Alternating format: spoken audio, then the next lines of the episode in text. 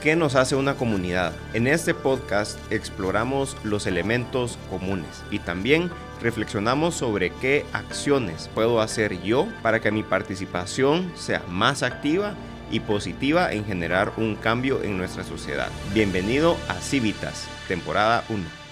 Bienvenidos a otro episodio más de Civitas. Yo soy José Echeverría y en esta ocasión nos acompaña Krista Walters para hablar sobre las instituciones intermedias y el valor que tienen en nuestra sociedad. Krista, ¿cómo estás? Bien, muchas gracias José por la invitación y felicidades porque ha sido un gran esfuerzo y qué bueno que ya, ya está en marcha el podcast. Gracias, ahí estamos en el esfuerzo importante de, grabar un podcast.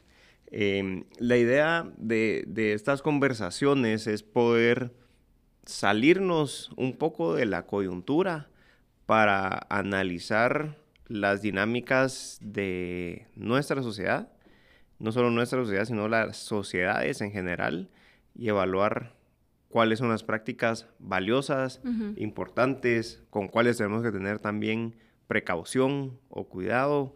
Entonces, eh, vamos a hablar hoy de esta dinámica que se da de las instituciones, que hay diferentes nombres, algunos le llaman instituciones intermedias, instituciones informales, ¿cómo más se les conoce?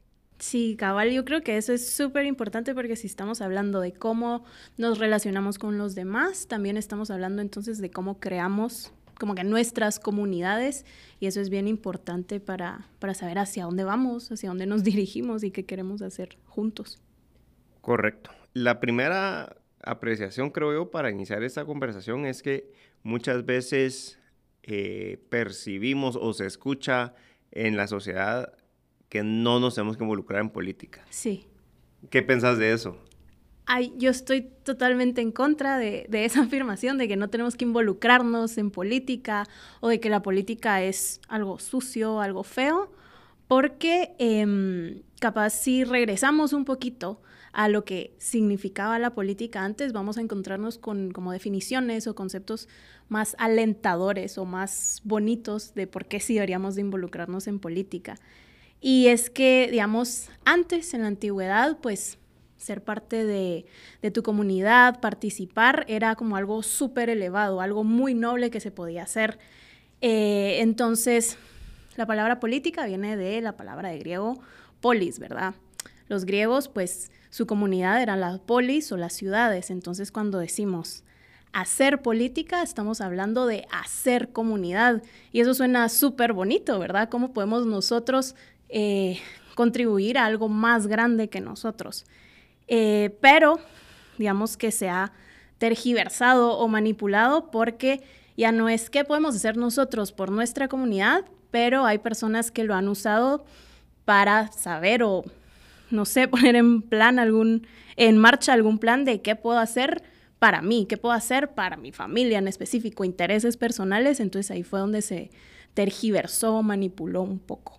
O sea, pudiera ser como una transición de la percepción de hacer comunidad, que me fascina, me fascina ese concepto de hacer comunidad, generar comunidad, a aprovecharme de una comunidad para un fin en específico, como lo hemos visto con los políticos corruptos que han existido eh, recientemente en la historia eh, de los países latinoamericanos, eh, que vemos a políticos o personas que ocupan puestos públicos para favorecer sus propios intereses. ¿Y crees que esa percepción nos genera un daño como sociedad, porque entonces ¿quién hace la comunidad y quién fortalece la comunidad entonces? Yo creo que sí nos hace bastante daño porque incluso está esa famosa frase de en la mesa no hay que hablar de política, entonces la política en general se vuelve todo un tabú y se lo dejamos en manos de otras personas que no necesariamente tienen el interés o el bienestar de todos en su mente. Em, y entonces ahí es donde vemos donde, por ejemplo, hay índices o muchas cifras que nos arrojan cómo los jóvenes no están tan interesados en política porque justo es meterse en algo sucio, algo que no me va a afectar, pero eh, cuando sean las elecciones ahí veo por quién voto, ¿verdad? Eh, entonces dejamos espacios muy importantes en manos de personas que no, que, que quizá no tienen los mejores intereses en su mente. Em, y también me recordaba un montón lo que estabas diciendo anteriormente a, a, este autor que ya te lo he comentado antes, este Yuval Levin, que es un, es un autor eh, estadounidense, conservador, y justo habla de cómo en la política hay instituciones, em, pues en general las instituciones son para formar a las personas, ¿verdad? Pero hay instituciones que en vez de formar a las personas se vuelven, él usa la palabra en inglés performative, no sé cómo se diría o cómo lo podemos traducir, pero que se vuelven como una plataforma y ahí es donde hay como ese cambio de que hacer comunidad en política es algo bueno, a que las instituciones políticas se vuelven una plataforma para que malas personas las utilicen. Qué interesante esa apreciación. Yo quería regresar a algo que mencionabas con la frase de no hay que hablar de política en, la mesa. ¿Te has topado con alguna situación? O sea, ¿cuál sería el peor de los casos de hablar de política en la mesa? A la madre, yo creo que se puede ir lejos, porque hay personas que terminan peleándose, la verdad. Entonces ahí podría ser como... ¿Y tú has presenciado alguna pelea de ese tipo? La verdad no, así intenso no. No. O sea, solo a veces sí se pueden subir los ánimos porque las personas se vuelven Tono elevado. Ajá, tonos elevados. Como que hay personas que defienden a muerte su opinión o que no quieren cambiar de opinión. Entonces ahí se vuelve tenso. Pero la verdad creo que no pasaría, no pasaría de eso. O sea, no pasaría de una, un desacuerdo o disentir con alguien, con tu familia, con tus amigos, pero yo creo que si somos lo suficientemente maduros para hablar de política en la mesa, podemos tomar otros pasos. ¿Y cuáles serían tal vez algunos como algunas sugerencias o tips? vamos a hablar de política en la mesa. Entonces, tú le dices a alguien, mira, yo te aconsejo, te insto, te animo a que hables de política en la mesa. Entonces, no, pero es que, mira, como que mi familia tiene opiniones muy fuertes, diferentes. Va, entonces, ¿cómo iniciar? ¿Cómo le aconsejarías o qué sugerencias le harías a alguien que quiere hablar de política, pero no sabe si... Pues, o sea, cómo, si vale la pena, cómo empezar, cómo llevarla. Yo creo que lo primero sería guiar tal vez con el ejemplo, y eso es, si alguien más está hablando, deja que termine su idea, escucha lo que tiene que decir y después ya tú decir lo que querrás decir, tu opinión, Em, entonces, guiar con el ejemplo en eso, de escuchar a los demás.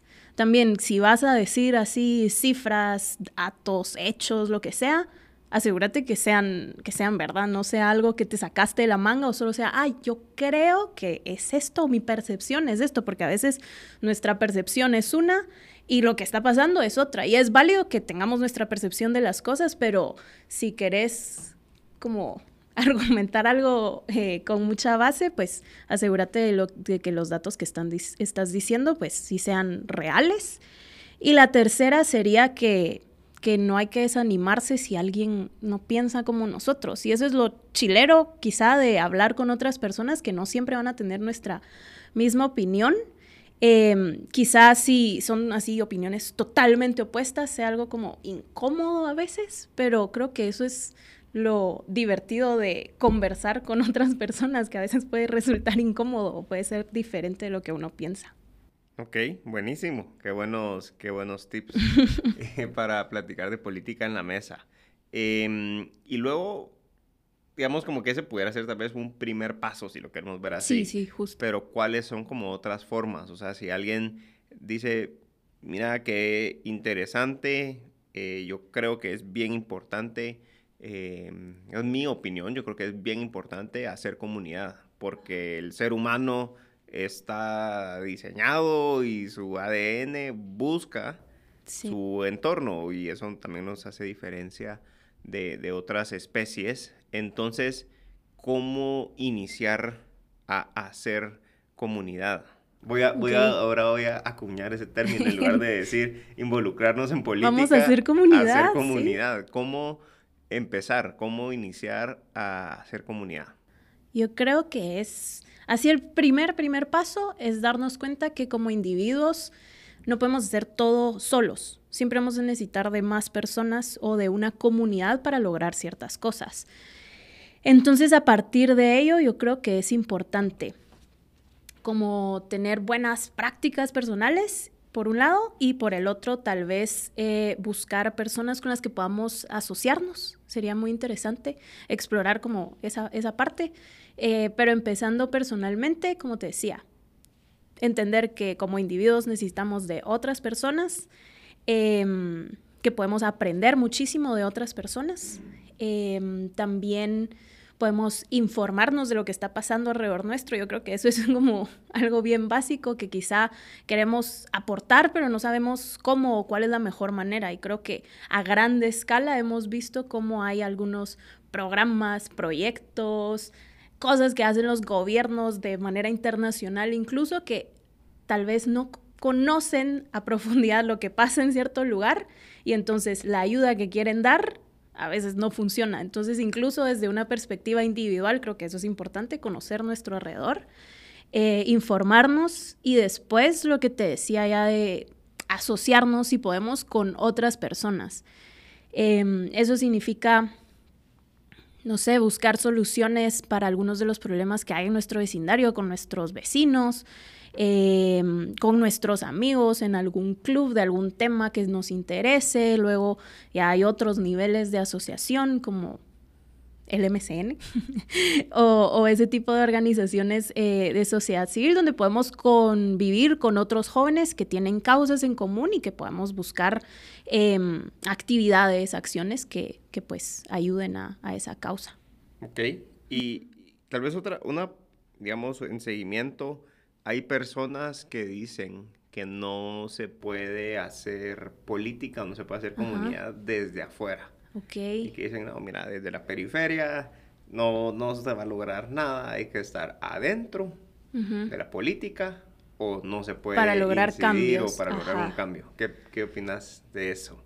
De esa ah. afirmación ajena a mi persona, vale la pena mencionar, em. de la cual no soy, no soy no es representativo. No es representativo mío, de mi opinión.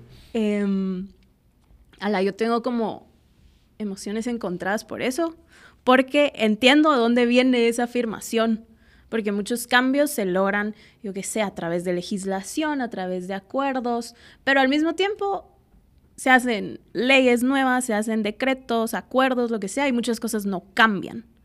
Entonces, eh, creo que hay muchísimas otras formas de participación ciudadana, no solo involucrándose en partidos políticos o en las instituciones públicas. Como decía, em, hay asociaciones o hay maneras en las que podemos eh, pues trabajar en conjunto para encontrar soluciones a nuestros problemas. Y ahí me gusta mucho, digamos, recordar lo que decía, por ejemplo, Tocqueville, cuando él escribía o estaba estudiando Estados Unidos y luego escribió este libro de la democracia en América. Ahí tiene él un capítulo en específico de donde habla como esa excepcionalidad, así se diría, ¿verdad? de los estadounidenses, en cómo ellos se asocian para encontrar soluciones a sus problemas, no esperando que el gobierno sea entonces el que los resuelva.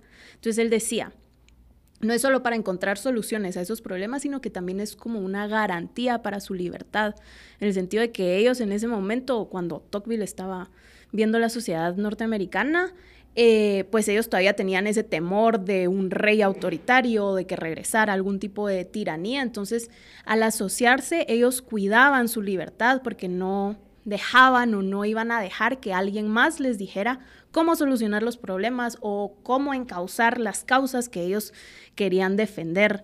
Entonces ahí es donde yo veo que la participación ciudadana afuera de las instituciones públicas es valiosísima.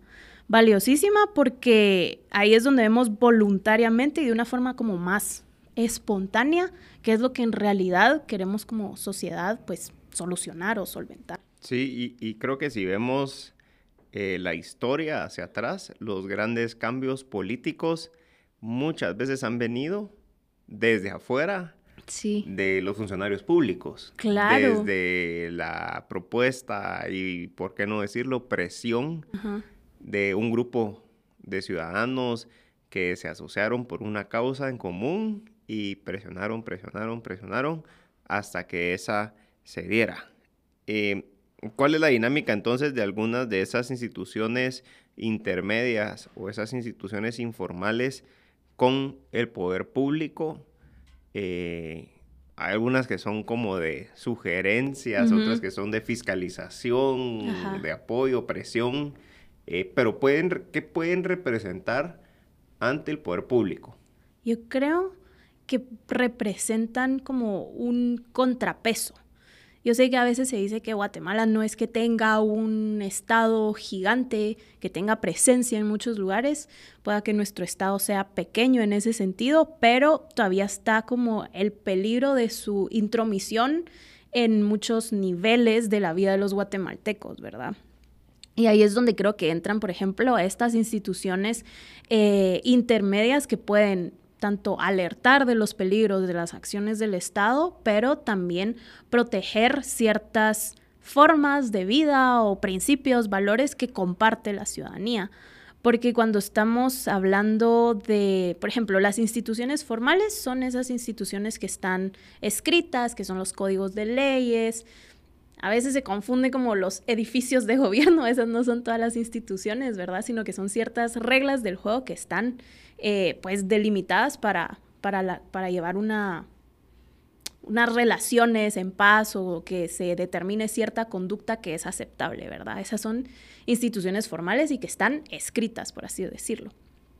Pero también hay otras instituciones que son las instituciones informales, que no son códigos escritos, pero sí son códigos de comportamiento que más o menos todos sabemos que tenemos que cumplir. Y si, y si no los cumplimos, pues no hay una sanción de que te van a poner una multa o te vas a ir a la cárcel, sino que hay una sanción como de grupo, ¿verdad? Moral. Ajá, moral. Entonces, cuando tú decías que hay ciertas instituciones que, que son, digamos, protegidas por la sociedad por mucho, mucho tiempo, luego se pueden incluso volver instituciones formales o se pueden volver como códigos de conducta que ya están en la ley.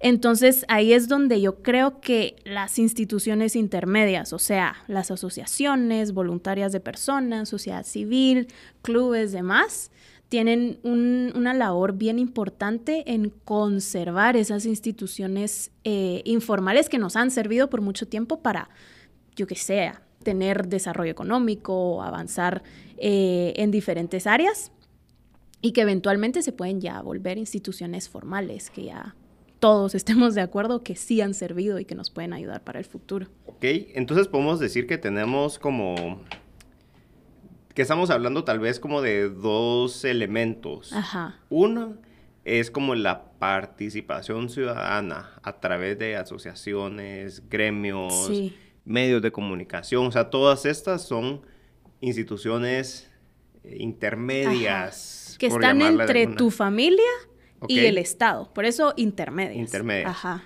Pero además de eso, también hay instituciones informales como reglas, digamos, como mecanismos de convivencia, eh, no sé, desde normas eh, que no están escritas como de tradición, como cuando de comportamiento. Vas en el bus y se sube una ancianita o un viejito, entonces tú le das tu lugar.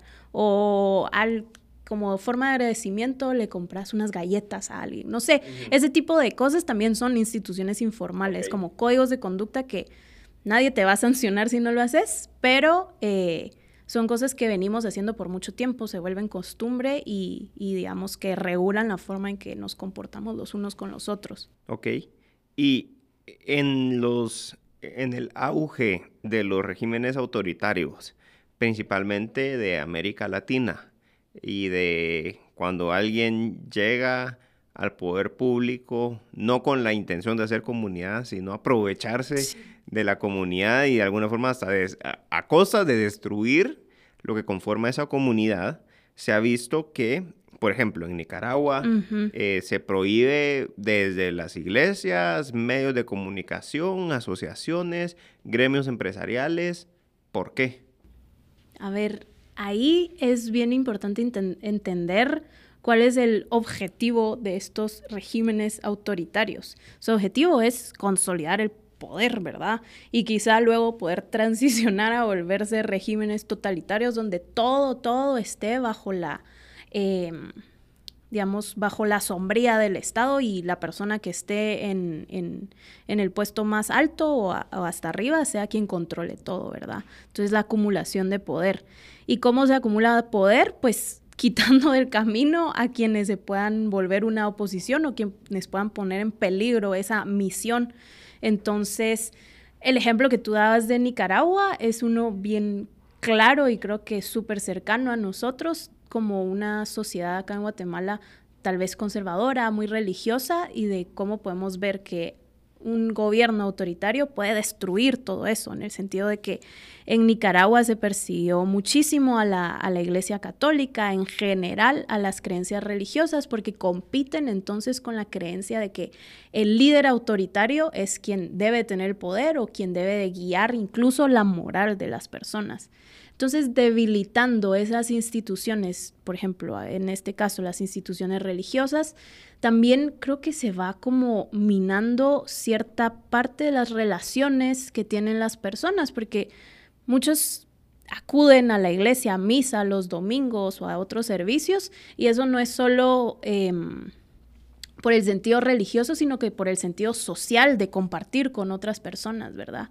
Entonces, en Nicaragua, al perseguir a la iglesia, al perseguir a cualquier tipo de religión que, que, no comulgue con el gobierno, también se van rompiendo esos lazos sociales entre las personas. Y si se rompen esos lazos, pues cómo voy a conversar con mis primos, con mis amigos, dónde me voy a reunir con ellos para conversar y, y poder traer tal vez a la mesa esas ideas de viste lo que está haciendo el gobierno, yo qué sé, cerrando alguna carretera o impidiendo algún producto, eh, ya no se van a poder dar esas conversaciones y ya no se va a poder cuestionar entonces al poder público. Y ahí yo creo que regresamos casi al inicio de lo que estábamos conversando de hablar o no hablar de política Totalmente. En mesa, porque eh, en países donde hay una situación muy lamentable, donde hay un régimen autoritario, los autoritarios lo que buscan es que no se hable de política en ningún espacio. Y eso me recuerda un montón, digamos, a todos los países que estaban cercanos a, Rusia con la Guerra Fría, o pues cuando, cuando había un gobierno abiertamente comunista. Ahí, digamos, todos esos países que estaban de cierto lado de, ¿se dice la cortina de hierro o el telón de hierro? Cortina. Va, todos los países que estaban de un lado de esa cortina de hierro digamos que la imposición de la Unión Soviética, perdón, en ese momento de cierto tipo de ideología, no solo era solo como cierto tipo de gobierno, sino que era todo un entramado que llegaba a la vida personal de las personas. Entonces, en esos países las personas ya no podían hablar libremente de lo que pensaban porque siempre iba a haber alguien alrededor suyo como dispuesto a luego ir a contarle al régimen lo que estabas hablando, ¿verdad? Entonces ahí es donde veo también cómo se rompen esos lazos sociales y entonces las personas ya no, ya no vas a querer hablar de nada con, con, con, con, tus amigos, con tu familia, porque hay cierto temor del que lo que tú estás hablando sea usado en tu contra y ahí no es solo la parte social, sino que también esencialmente la libertad que tienen todas las personas que está en riesgo.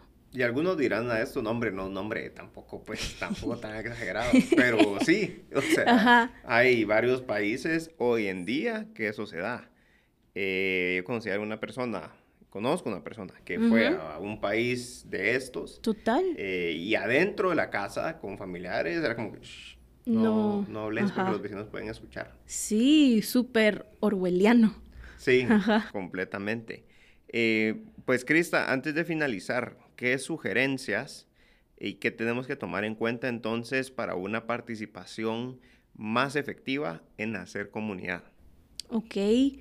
Em, yo creo que es súper importante tener la base o tener esa concepción de que cuando hacemos comunidad lo estamos haciendo con otras personas. Es importante, claro que sí, nuestras energías eh, individualmente, el esfuerzo que querramos ponerle y tal, pero también recordemos que, que, no solo se trata de nosotros mismos, sino que se trata también de las personas que están alrededor nuestro, de nuestra comunidad. Em, y en hacer esa comunidad diría que es muy importante también tratar de resguardar cosas buenas que tenemos. Claro que sí, la innovación y las ideas súper chileras para, para poner en práctica esta participación son necesarias, pero no nos olvidemos que en el pasado hay mucho que se ha hecho que, que ha funcionado y que podemos tomar en cuenta y que, y que nos puede servir para el futuro. Y eso es también valorar de cierta manera esas instituciones informales de las que hablábamos antes, que, que, si las valoramos podemos tener eso como base y construir a partir, a partir de ahí. Sí, y me, me gusta bastante la idea que hacer comunidad depende de nosotros, de cada uno de nosotros, y que también el valor histórico de hacer comunidad para ir buscando el progreso y desarrollo de nosotros mismos como individuos, viendo a quienes están alrededor de nosotros y mejorando también pues esas condiciones, poniendo en práctica nuestros recursos, habilidades y talentos. Y también hemos hablado bastante de los peligros en dejar de hacerlo, de estar atentos a que esta participación de hacer comunidad no se vea censurada ni limitada. Así que, Crista, muchísimas gracias eh, por acompañarnos en este episodio de Civitas. A ti, José, muchas gracias y suerte en los próximos episodios. Gracias, nos vemos en los próximos episodios. Vamos a seguir explorando sobre estas ideas y, más importante, cómo poner estas ideas en acción y ejecutarlas, cuáles vale la pena proteger cuál vale la pena estar atentos a, a estas ideas que puedan representar una amenaza a nuestras libertades y a nuestra dignidad como individuos. Y nos vemos en el próximo episodio de Civitas. Creemos en el impacto de la comunidad, sé parte de ella. Comenta qué te pareció interesante, qué quieres que dialoguemos y conversemos en los siguientes episodios y deja un review en la plataforma de podcast favorita. Y comparte este episodio con alguien que quieras invitar a formar parte de Civitas.